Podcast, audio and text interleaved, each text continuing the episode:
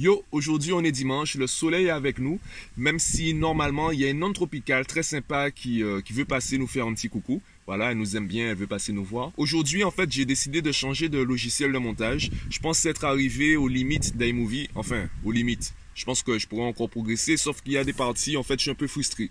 Donc, on m'a proposé un autre logiciel, Final Cut Pro, enfin, Final Cut Pro X, Ouais, un truc comme ça. Donc là, euh, aujourd'hui, je vais tester, je verrai, je verrai ce que ça donne. Sinon, euh, si j'arrive pas à faire grand chose, ben, je ferai le vlog d'aujourd'hui toujours sur iMovie. En attendant, bon, je passe directement à la salle de sport, puis euh, ben, direction le, le bureau.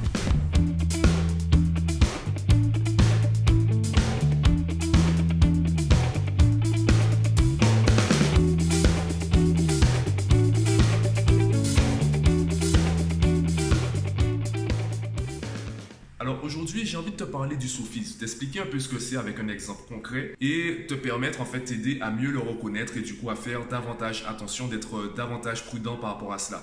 Déjà, la première chose à comprendre, c'est que le soufisme, c'est pas si simple que ça. C'est pas si simple de le reconnaître. Parce qu'en fait, je te donne déjà la partie théorique, c'est qu'on va assembler des morceaux d'idéologie ou des morceaux de, de réflexion qui sont parfois contradictoires, et on va les mettre ensemble dans une réflexion, dans un raisonnement qui aura l'air d'être une vérité absolue. Et généralement, on part d'une base assez fragile, assez fébrile, pour en faire quelque chose qui paraîtra complètement cohérent, complètement logique, qui, et qui ne l'est pas du tout. Et je te donne un exemple concret. Alors, concentre-toi sur la phrase, pas forcément sur les mots de la phrase. Il y a une phrase que j'avais vue euh, d'ailleurs sur Internet, c'est un exemple de soufisme. La phrase c'était Si Dieu existait en tant qu'être parfait, le diable n'existerait pas. Si Dieu est parfait, pourquoi il ne détruit pas le diable?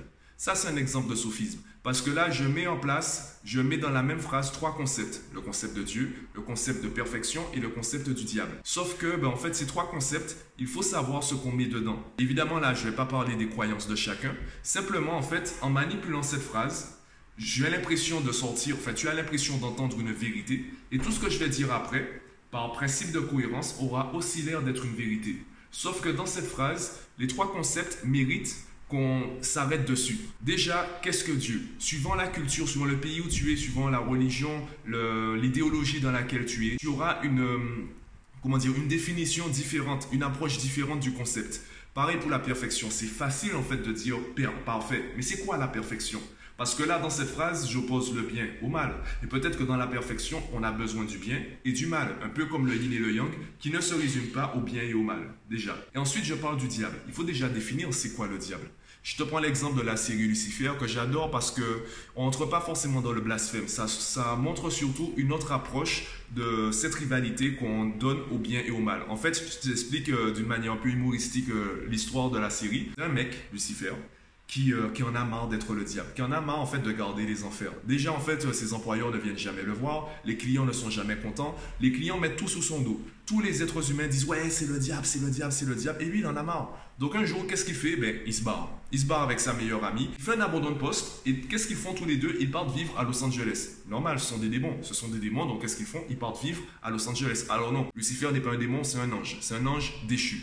Donc il reste un ange. Et lorsqu'il part vivre à Los Angeles, il veut plus entendre parler de ça.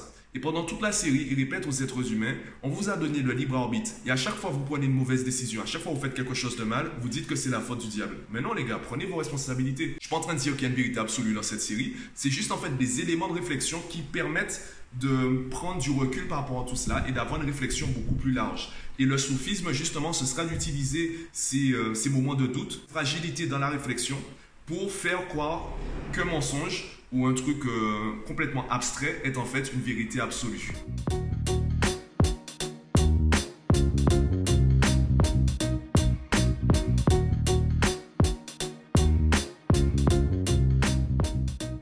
Et là où le sophisme va vraiment tirer sa force, ce qui représente une porte ouverte au sophisme, c'est surtout l'idée en fait qu'on a que tout le monde a la même définition des mots que nous. Sauf que c'est faux. Par exemple, est-ce que tu as déjà cherché dans le dictionnaire la définition du mot respect, du mot confiance? Pourtant, ce sont des termes qu'on utilise. On les utilise à tort et à travers parce qu'on pense que tout le monde comprend le mot respect, le mot confiance. De la même façon, et euh, j'en avais parlé je crois dans un vlog précédent, si tu demandes aux gens s'ils sont pour les violences conjugales, tout le monde va te dire non, les violences conjugales, mais non. Par contre, si tu demandes aux gens est-ce que vous, vous êtes violent, tout le monde va te dire euh, non.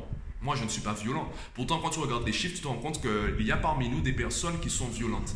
Et je me rappelle euh, une phrase d'un rappeur qui disait, on dit accès de violence ou excès de violence. Si on dit accès, ça veut dire qu'à la base, on n'est pas violent et on accède à la violence. Excès de violence, ça veut dire que la violence est partout en nous, à des niveaux différents et parfois, on utilise un niveau excessif de violence. Mais la violence, elle était déjà là. C'est juste qu'elle était là de manière modérée. Donc tu vois que s'intéresser aux mots, à la définition des mots, permet de mieux se comprendre. Et lorsqu'on se comprend mieux, surtout lorsqu'on commence à se mettre d'accord sur la définition des mots, eh bien, c'est moins facile pour les autres de nous manipuler. Et donc, c'est euh, ce que j'aime faire avec mes élèves, c'est que quand je leur explique un truc, ils me disent Ouais, j'ai compris. Et tous les enfants disent ça. Tu as compris? Oui, j'ai compris. D'accord? Ben, explique-moi. Et surtout, explique-moi sans utiliser mes mots. Explique-moi sans utiliser les termes scientifiques. Explique-moi sans utiliser les termes mathématiques. Et c'est ce qui nous donne, en fait, c'est ce qui donne de la puissance au sophisme, c'est qu'on ne se met pas d'accord sur cela. On ne maîtrise pas vraiment les notions. On va tous parler de respect. Le respect dans une relation, c'est super important. Sauf qu'on n'a pas tous la même définition du respect.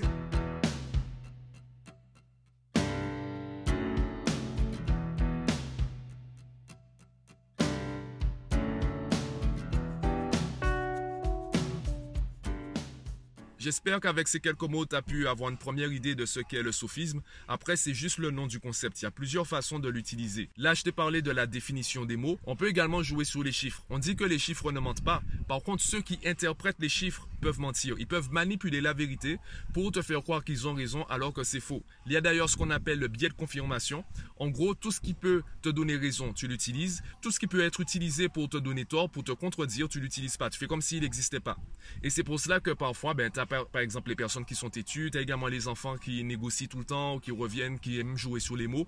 En fait, ils utilisent le biais de confirmation. Tout ce qui pourrait les, les contredire, en fait, ils font comme si ça n'existe pas ou font comme si ce sont des arguments complètement inutiles.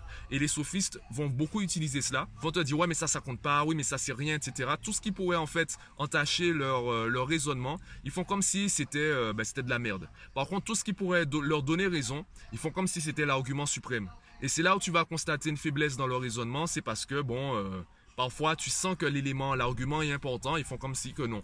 Pourquoi? Parce que ils sentent que, du moins ils sentent inconsciemment, ils savent que si tu pars dans cette, dans cette voie, tu te rendras compte que ce qu'ils disent, mais en fait, c'est pas tout à fait vrai, voire c'est complètement faux. Donc, c'est vraiment un jeu de manipulation, un jeu sur les mots, et c'est à nous de, faire attention. Parfois, ce n'est pas trop grave, parfois, tu vas laisser passer des choses. Parfois, c'est intéressant de prendre du recul, de réfléchir à tête reposée, d'arrêter la conversation pour vraiment réfléchir à ce qu'on a entendu et comment l'interpréter de manière... Euh, je dirais réaliste. Bon, finalement, moi, je rentre chez moi, euh, je rentre chez moi plus tôt. Je vais, euh, je vais continuer à bosser sur le vlog avec mon nouveau logiciel et j'essaie de t'apporter le résultat assez rapidement.